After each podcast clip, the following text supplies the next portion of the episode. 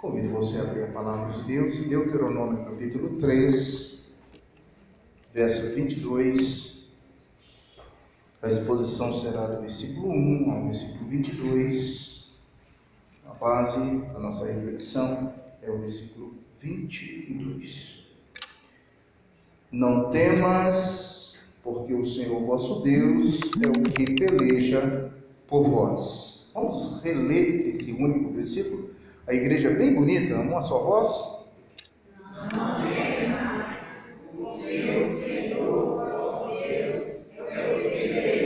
vós. Você poderia procurar alguém para orar agora.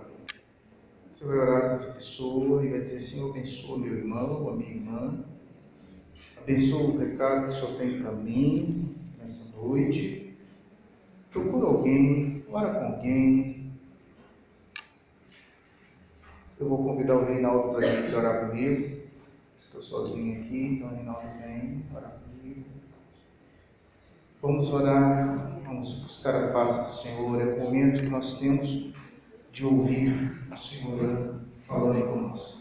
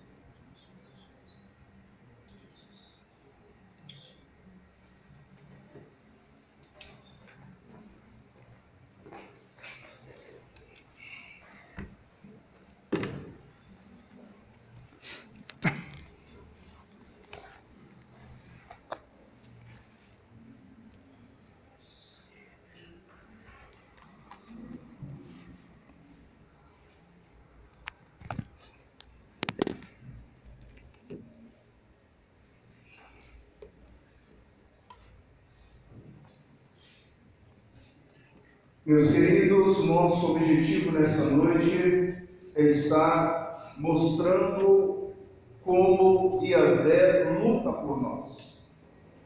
Iavé é aquele que luta pelo seu povo, é aquele que vai à frente, é aquele que conduz.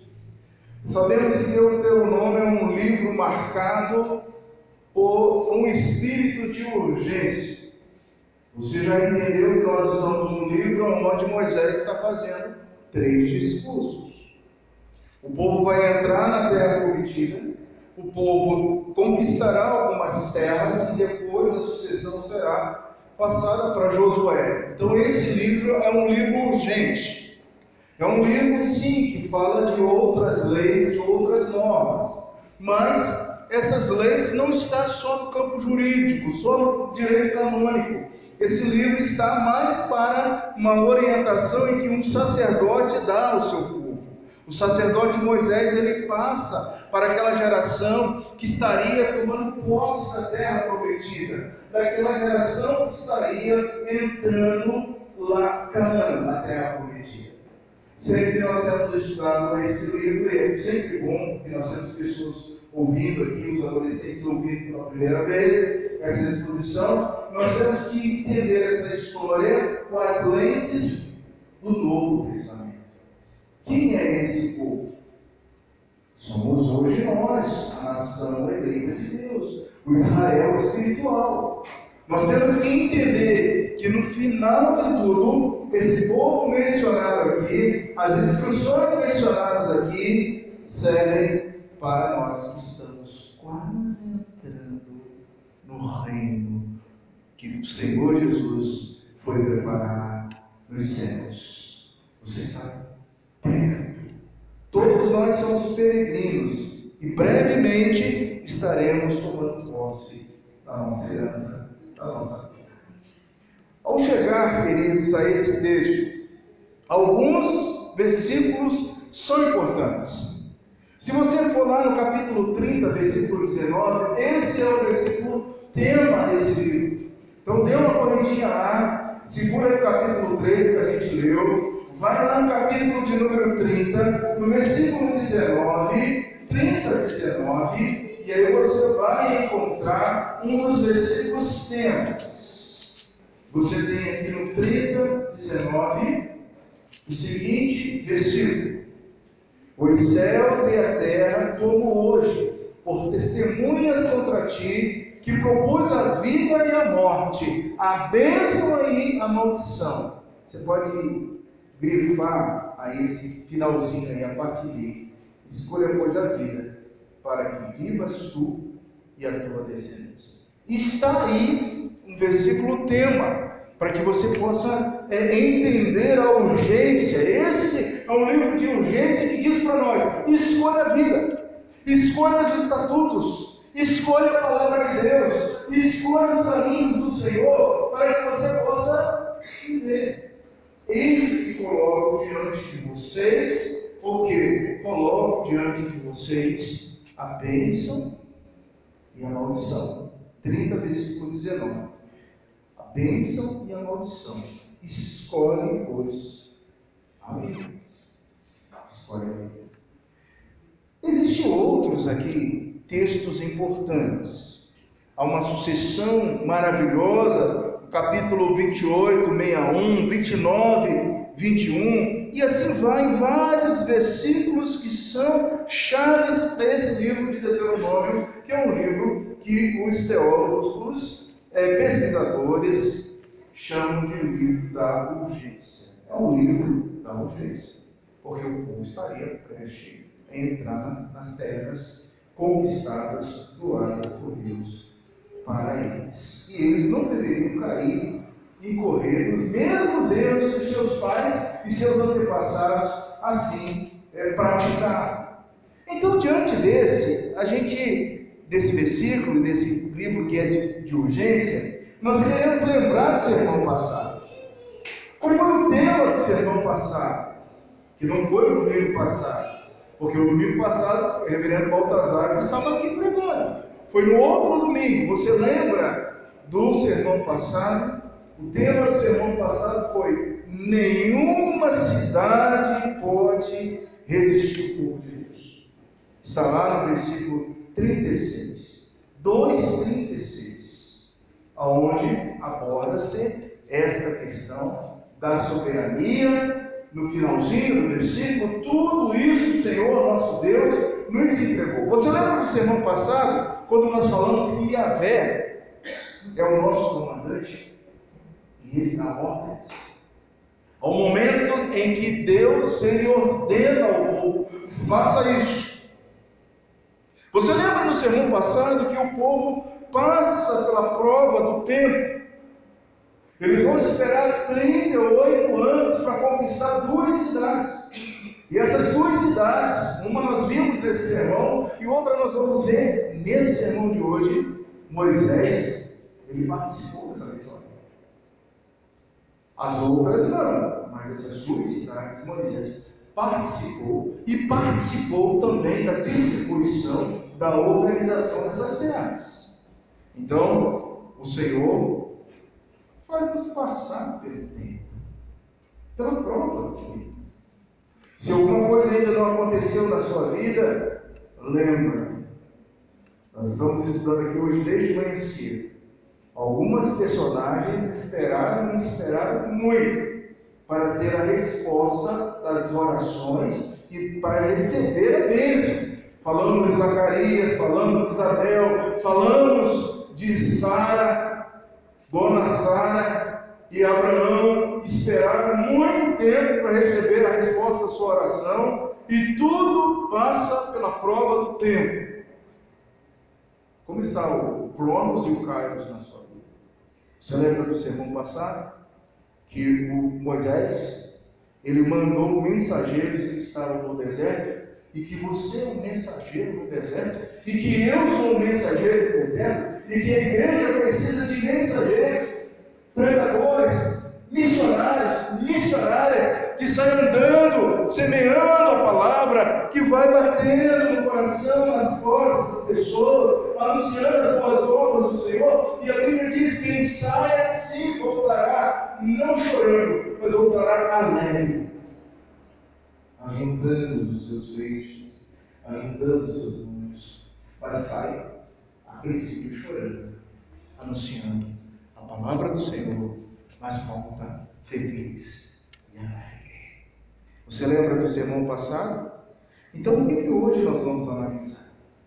Bora mergulhar no assunto de hoje? Moisés agora convida a que aqueles meninos que ali estavam, que não eram mais meninos, eram adultos e provavelmente alguns já estavam com 40, com 50, um pouco é, mais velho, por causa da, da jornada e do processo do tempo. Moisés agora diz: vocês precisam lembrar de uma coisa, a igreja precisa lembrar de uma coisa, eu preciso lembrar de uma coisa, que Yahvé, Yahvé, peleja por nós. Yahvé, peleja. Ele pelejou no passado com esse povo.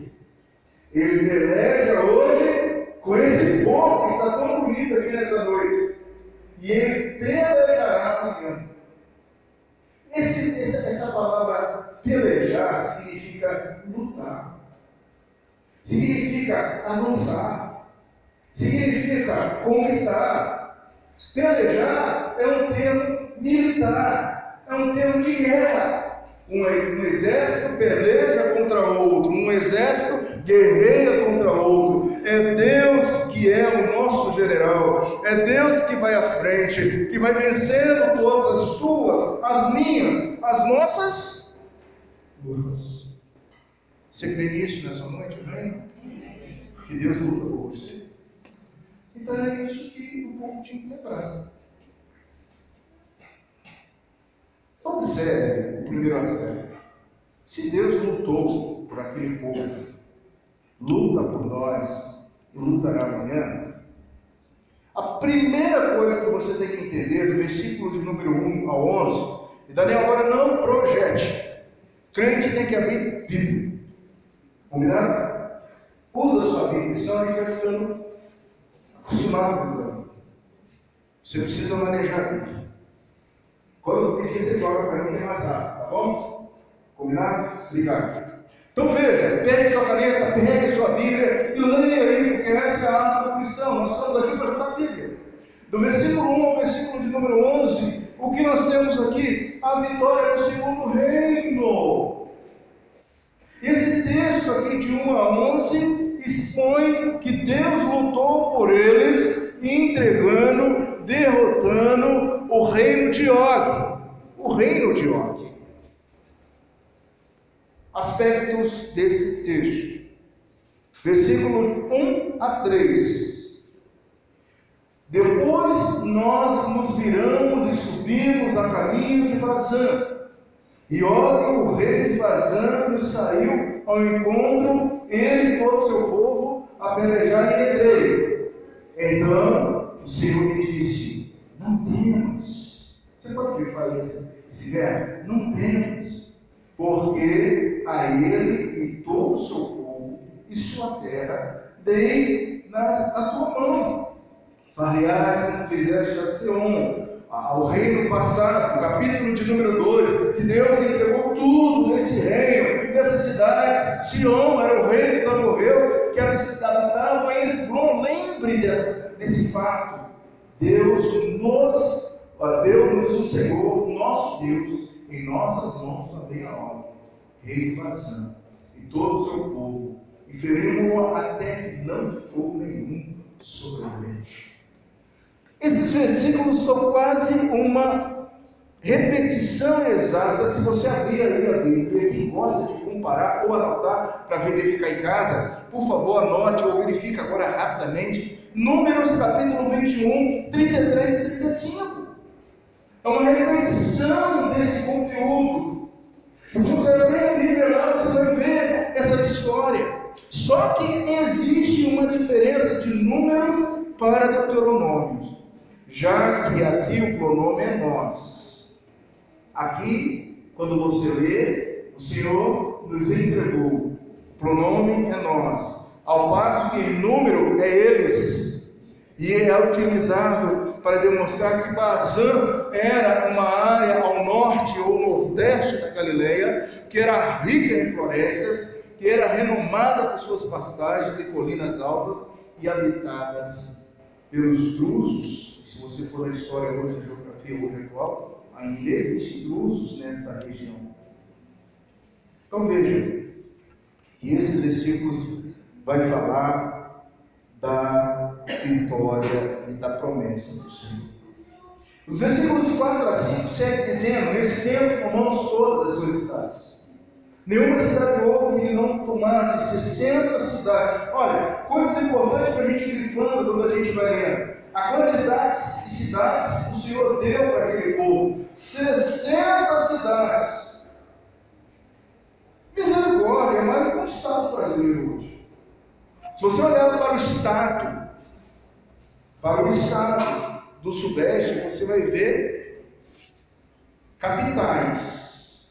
E talvez uma dessas capitais, desses estados, componha aí 60 cidades. Como se fosse um uma capital, um estado. Goiás, por exemplo, é Goiás e DF. Só. Isso aí seria mole para o povo de Deus. Se você olhar lá, você tem o Rio, São Paulo, só estados que eu estou falando. Rio, São Paulo, Espírito Santo, Minas Gerais. Acabou o Sudeste. Esse povo derrotou 60 cidades. E não eram cidades pequenas, eram cidades fortes. Veja como o texto diz: toda a região, todo o reino de Og e Bazã, todas fortificadas como altos muros, quase impenetráveis. Nós estamos ainda nos muros de Jericó. Não é Jericó, mas havia muralhas nas outras cidades. As cidades eram fortificadas, as cidades eram protegidas. E Deus entregou nas mãos do povo dele. O Israel divino, nós que somos Israel espiritual, eu já quero questionar você com uma seguinte pergunta, por favor: existe alguma coisa impossível para Deus? Existe? 60 Olha para baixo. E eles destruíram totalmente, como fizeram Senhor, rei de Esbom, fazendo parecer completo cada uma das cidades com seus homens, suas mulheres e crianças. A presença dessas, de, dessas de cidades muradas vai indicar a ocupação urbana, eram grandes centros urbanos esta região era uma região da Transjordânia, que foi devastada pelos amorreus no começo do século do milênio antes de Cristo. A história diz que a recuperação foi complexa. No decorrer dos séculos que seguiram, os amorreus provavelmente se estabilizaram e a vida urbana foi gradativamente restaurada. É evidente que os amorreus, como Og e Sião, eram descendentes dos antigos invasores. A localização de Argob pode ser apenas conjecturada, mas o presente relato sugere que era uma região de muitas cidades e algumas delas fortificadas. Alguma coisa possível para Deus. Versículo 6, versículo 7, por favor, leia. 6 a gente já leu, 7. Porém, todo lugar, no despojo das cidades, tomamos para nós por preço. No, como no caso de Seom e a sua capital Esbron, Israel aplicou a lei do Erém. Você lembra que eu falei dessa lei Erém, H-E-R-E-N, para quem está escrevendo, Erém, que, que lei era essa? Que primeiro eles passavam no seu paz. Israel era um povo pacífico. Não era como os. Como é que nós vemos hoje de aqui? Jumentos, né? Os filhos de Ismael eram como jumentos. Você sabe que é uma grande função de Israel e os palestinos. Nós estudamos isso hoje na escola dominical. Quem veio hoje estudou na escola dominical. E que os palestinos são considerados gente como jumentos fortes, arcoides, belicosos, brigam por tudo, por todos. Mas o povo de Deus não povo de Deus é um povo. E a lei do Erém era assim, se anunciava que o povo ia conquistar aquela terra e que eles deveriam ceder as suas casas, abaixar suas armas pacificamente. Alguns Deus, como o homem e como o Senhor, endureciam o coração para guerrear contra o povo de Deus. Aí a lei dizia: mate tudo mate homens, crianças, mulheres, e leve todo gado, toda a riqueza, povo tem vai ser vocês. E assim foi feito. O que nós podemos inferir disso aí é que nesse caso, eles levaram os animais, os despojos foram poupados. Versículo 8 versículo 9, para a gente caminhar em 10. Assim, nesse tempo, tomamos terra a mão daqueles dois reis, os amorreus que estavam além Jordão, desde o rio de Amon até o monte de Hermon. Os sidônios de Hermon chamavam Sirion, porém os amorreus eles chamavam de Seir. Tomamos todas as cidades, do Planalto e todos os Gileade e todo o Bazã, até a Salca e Edrei, cidades do reino de Og em Bazã. Porque só Og, rei de Bazã, restou os refaíns. Essa palavra refaíns, você já sabe o que significa, lembram aí? Se não sabe, grita essa palavra refaim coloca gigantes. Os refaíns eram gigantes. Eis que o seu leito, leito de ferro, não está porventura em Rabá, filho de Amon, sendo de nove côvados o seu comprimento e de quatro a largura pelo côvado comum. Esses versículos, irmãos, oferecem um relato resumido da extensão da conquista israelita. Os nomes alternativos aqui aparecem para o monte de Hermon, Sirion, e era o nome dos sidônios ou cananeus. Esse nome era poeticamente referido no, no Velho Testamento, e há uma citação para você ler em casa, ou escrever no seu, no seu boletim aí, Salmo 29, versículo 6. É uma referência desse período, desse tempo. E aqui nós podemos perceber que o Amonita, o Senir, ocorre em Crônicas 5, 23, Cantares 4, 8 e também o profeta Ezequiel lá na frente, anos depois, vai mencionar é, a, essa história e a participação desse povo. O que cabe nós verificarmos aqui que houve sucesso nessa campanha. E essa campanha militar é, foi expandida por todo o Planalto. Antes eu não tinha ideia de um Planalto. Quem sempre morou em planícies ou acima do Planalto não tem noção do Planalto. Mas quando há oito anos eu vim para esse local, e a primeira vez eu peguei o meu carro, e era um festinha quadradinho, e eu empiquei no Planalto, falei, meu Deus do céu, minha vista está perdendo esse horizonte. Você está numa região que você consegue chegar lá na frente. Um Planalto é a coisa mais linda que existe. É diferenciado de uma planície ali do mar, é diferenciado de um planalto, de uma serra que está acima de um planalto. Um planalto realmente é coisa linda. Agora imagine o exército conquistando um planalto imenso, como se fosse esse, esse região centro-oeste do nosso país. É muito poder. Vamos conversar mais uma vez. Existe alguma coisa impossível para Deus? Quem é que peleja por nós? Deus. Quem é que luta as nossas guerras? Deus. Verso 11. Um dos detalhes interessantes sobre Og foi aqui preservado. Se você está comigo, perceba, ele foi o último dos refaíns, conforme 12, 10 e 12 de modo que, estritamente falando, eram descendentes dos primitivos habitantes daquela terra, e não a morreu quando a sua morte foi ali enterrado. O que foi feito? Uma estátua. Essa medida aqui, veja lá, eis que o seu leito, leito de ferro, não está porventura em Rabá, cidade, filhos de Amon, sendo nove côvados seu comprimento e quatro a sua largura.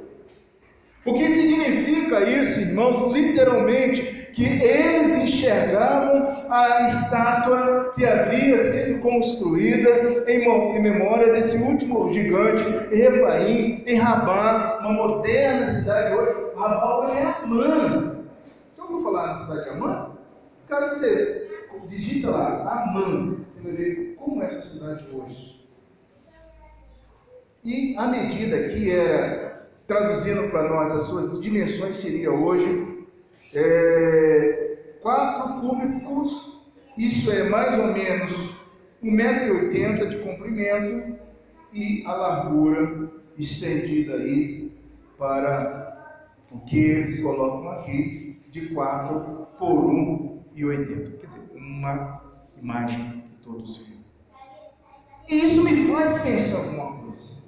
Aonde o povo de Deus chega, aonde a igreja é plantada, aonde você está plantado, toda idolatria precisa cair.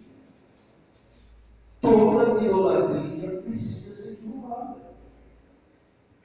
Vamos juntar aqui a nossa análise, a nossa reflexão. Vocês falam sim ou não? Existe alguma coisa difícil para Deus?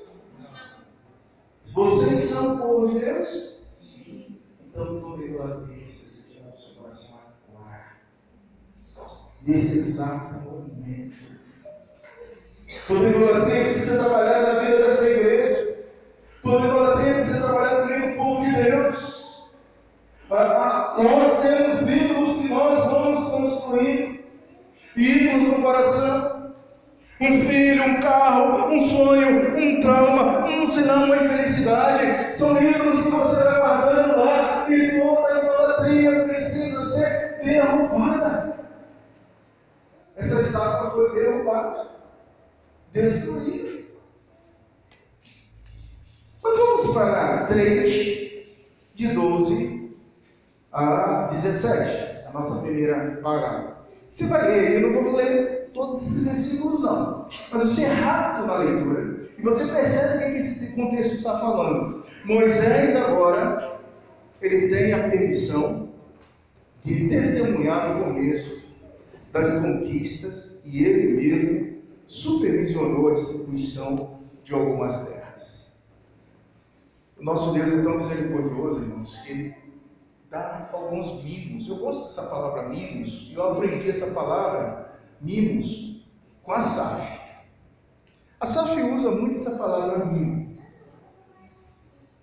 É, as irmãs da SAF aqui já ouviu 500 vezes, ah, trouxe mimo, esse foi um mimo, dei um mimo. Deus é um Deus que traz um mimo para nós. Moisés já é idoso, cansado, 40, mais 40, mais 40, com 120 anos no, no seu de cabelo. Deus dá um mimo para Moisés. Moisés, você não vai entrar na terra. É assunto de semana que vem. Você não vai tomar posse da terra. Mas eu dar um você. Gostinho para você. Vai guerrear com o povo e vai distribuir Sion e Og. Só Sion e Og. Você fica pensando assim, Romário, mas só isso? Mas você acabou de ler que mais de 60 cidades. Você imagina uma tribo herdando, os Rubinitas herdando 60 cidades. E Moisés distribuindo ali, Moisés na frente, o meu Deus é um Deus que peleja, que luta, o meu Deus é o Senhor, Iavé é o Senhor, vamos usar o hebraico aqui, Iavé, eu sou o que sou. Deus deu um mimo para Moisés. E muitas vezes, irmãos, Deus está trazendo mimos ao teu coração e você não percebe isso. Você não percebe isso. Quando foi a última vez que Deus te deu um mimo? Passou desapercebido. E você não agradeceu. E você não postou diante do Senhor e dizer, Senhor, louvado seja Deus. Eu queria terra, nós vamos trabalhar semana que vem. Eu queria terra, eu queria ser dono dessa possibilidade. Mas o Senhor está me dando um mimo. Vezes a gente não quer o mimo do Senhor. Versículo 12: Aroê era uma das fortalezas frontíficas a Moab. A pedra moabita é um registro importante no versículo de número 2, deixado pelo rei Mesa de Moab, segundo Reis 3,4. Deixa claro que os gaditas ainda eram um grupo considerado no século é, antes de Cristo. Gileade compreendia duas áreas, Gileade do sul, que ia a Esbron até o vale de Jaboque, muita coisa vem à nossa cabeça, lembra do vale de Jaboque? O que, que acontece no vale de Jaboque que eternizou o vale de Jaboque? Jacó segura o anjo, noiva do anjo, sai coxo, mas aquele que tinha o nome de Jacó, você sabe, lembra agora o nome de Jacó? Enrolador, uma pessoa que, que era pavirada, mentiroso, e agora nasce o que Israel? Mas ele nasce coxo, ele sai puxando uma perna, porque ele lutou com Deus no vale. Quantas coisas bonitas a gente pode lembrar? Verso 13 e 15, Gileade, ao norte de, de território de Og, em outras palavras, região aonde foi dada a tribo de Manassés. Quem foi Manassés? Sabe de Manassés. De fato, Jair, uma das subtribos de Manassés, ocupou essa vasta área. Verso 19 é para Rubens e Gades, vai vendo aí, que ocuparam as terras do sul, limitando ao sul pelo fundo de uma, uma grande garganta, de uma depressão, de um queno, a leste, a parte do norte do sul do Vale do Jaboque, uns 35 quilômetros Jordão. Versículo 17, queridos, é importante para a gente. Eu vou ler aqui. Como também Arabá e Jordão, por limite, desde Quinerote até o mar de Arabá, o mar salgado, pelas fraldas de Pisga para o Oriente. Esta passagem parece ser uma definição de toda a fronteira ocidental da Transjordânia e compreendia de Arabá até o Mar É por isso que os judeus até hoje dizem: Deus, a possessão dessa terra é nossa, porque Deus nos deu. Os judeus vão sempre brigar por essa terra porque Deus nos deu, e Deus deu mesmo, tá? Que eu resisto. O único registro de, de propriedade da terra que existe no mundo é a graça de Deus. E eles perderam. E só aí, em 1900 e. Quando é que foi que os judeus voltaram para a terra? 40, 70. Uma coisa assim. Em 70. Eles foram reconhecidos no Estado de Novo, mas a terra é deles há muito tempo. Para terminar, você vê que Deus pelejou por eles em primeiro lugar, porque deu todo ordem. Em segundo lugar, porque distribuiu essas terras. E em terceiro lugar, de 18 a 29. Leia silenciosamente aí. Passe os olhos, não feche a Bíblia. Deus pelejou por eles, preparando a invasão da Palestina ocidental. Os homens das duas tribos e meia foram obrigados a auxiliar seus irmãos na conquista da terra, ao oeste do Jordão, antes de se estabelecer Deus já lhe havia dado suas heranças, mas não deveriam desfrutar dela egoisticamente até que toda a nação tivesse também recebido a sua possessão por Yahvé. Aqui é um, um aspecto muito importante do pensamento bíblico. Olha, veja que no finalzinho aqui há uma orientação para que eles não ocupassem a terra e que esperassem. Irmãos, muitas vezes nós, nós nos debatemos com um povo egoísta. Muitas vezes a igreja, o Israel, tem sido egoísta. Esse é um problema crônico na percepção do Israel espiritual. Deus ele dá ordem, espere, muito bem, Rubens Gans, Manassés, vocês já receberam a terra de vocês, mas vocês não vão tomar posse dessa enquanto Josué não distribuir as outras terras. Isso já nos traz uma lição, tá, irmãos? O que você pensa quando você escuta isso? O que você pode imaginar e analisar quando você vê que Deus ele dá uma ordem para que eles esperassem que todos descansassem, que todos recebessem comumente a herança? Me vem à mente muitas coisas. Mas eu quero trazer uma coisa para compartilhar com vocês dentro desse aspecto. Queridos, quando nós pensamos em algo importante chamado graça, a graça é distribuída a todos. A graça, o favor merecido, algo que Jesus fez pela igreja, fez pelo seu povo, é distribuído quantamente para todos aqueles que são descendentes de Adão, são eleitos de Deus. Não há, irmãos, como desfrutar antes de todos receberem. Por isso que a Bíblia diz assim: muitos últimos serão primeiros, muitos primeiros serão últimos, mas a repartição será igualitária. O serviço de Jesus, a graça do Senhor Jesus, ela é distribuída a todos na mesma proporção. É evidente que precisamos entender que essa distribuição escatológica final será naquele grande dia que Jesus voltar como os juiz, não como mais aquele que andou jumentinho, bonzinho, dócil, mas aquele grande dia que Jesus voltar e separar o seu povo. Ele então vai dizer assim: Vinde, tome posse. Ele eu preparei.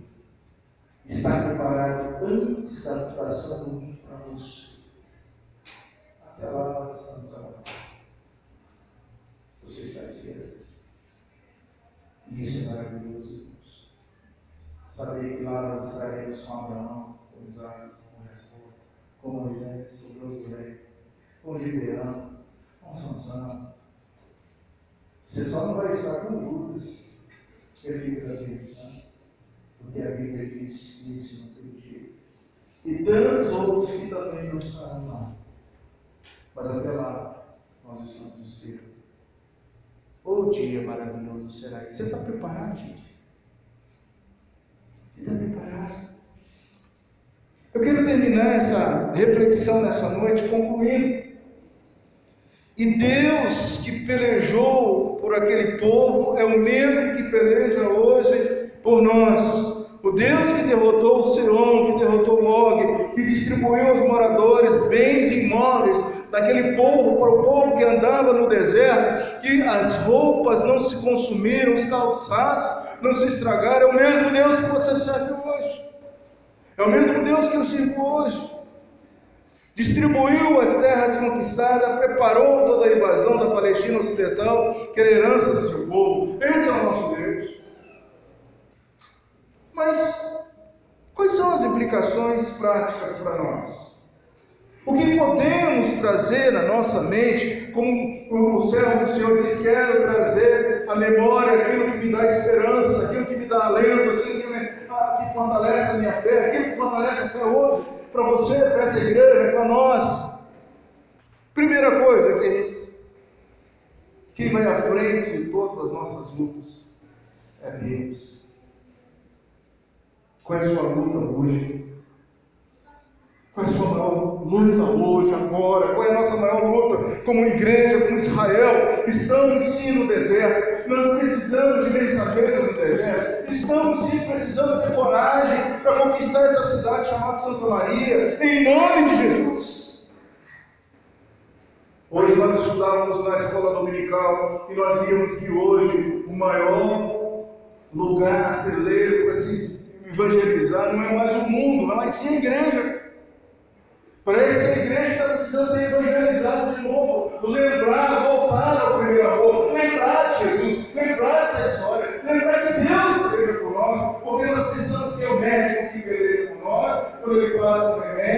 remédio e vai nos curar, porque nós achamos que é o senhor Bolsonaro que peleja por nós, que vai melhorar a economia do nosso país, e não é o Bolsonaro, não são os médicos, não é a economia, não é aquilo que eu coloco em primeiro lugar, mas quem é que peleja por nós? Deus. Quem está lutando as suas guerras? Às vezes eu acho que nós traçamos uma grande guerra conosco mesmo. Você já se viu alguma vez como um salmista diante de um espelho? Eu não acredito. De novo. Ah, não. Vou ter que passar de novo por isso. Ao ponto de você virar e dizer assim, ó oh, alma,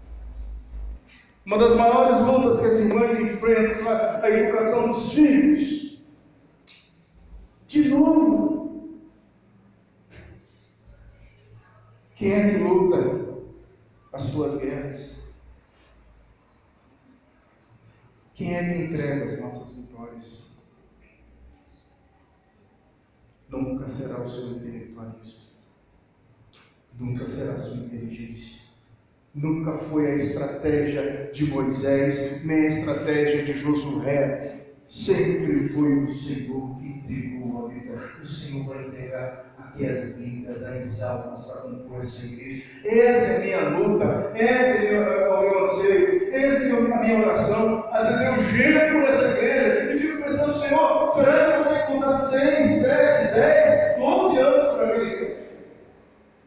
Será que o Espírito não vai incomodar os irmãos para gerarem ovelhas, para conquistar Santa Maria, para falar do amor de Cristo, para lutar as guerras que o Senhor já deu a vitória? Moisés, quase 140 anos, falando para aqueles meninos não eram meninos, mas nem a idade, né? dizendo: preste atenção que vocês viram.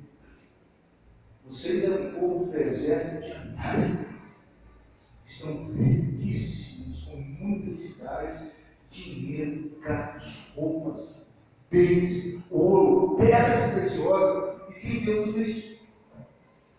Quem? Deus. Quem distribui? Quando eu vi essa, essa, essa questão e vi que foi Deus que distribuiu as terras como ele quis e Rubens, Manassés, Efraim não brigaram? Será que não rolou uma briga? Não, eu quero as cidades da praia. Aí eu quero as cidades do Planalto. Não, eu quero aquela cidade ali que é fortificada. Deus deu de graça. O texto diz que ninguém brigou por aquilo que Deus distribuiu. Porque foi Deus que distribuiu. Olha para mim, hoje Deus está distribuindo algo muito importante para essa igreja. Você sabe o que Ele está distribuindo? Seus dons, seus talentos, seu chamado, seu ministério. E Deus não chamou esse grupo aqui para estar sem fazer o seu chamado, o seu ministério, seus dons, seus talentos. Mas um grande segredo, que não é tanto segredo, que eu falei isso no ano passado, você vai lembrar. Tudo que nós precisamos, fale comigo, está onde? Lembra esqueceu?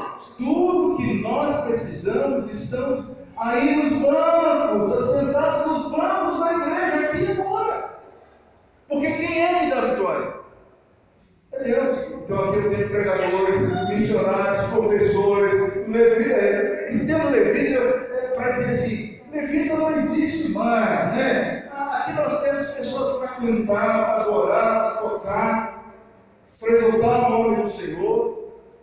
Tudo que essa igreja precisa estar aqui sentada agora no mundo. Porque quem é que vai à frente? Quem é que dá a vitória? Quem é que luta por nós? Então não tem mais nada para falar hoje que Deus pelejou aquele que pelejou por nós. Vamos orar para a gente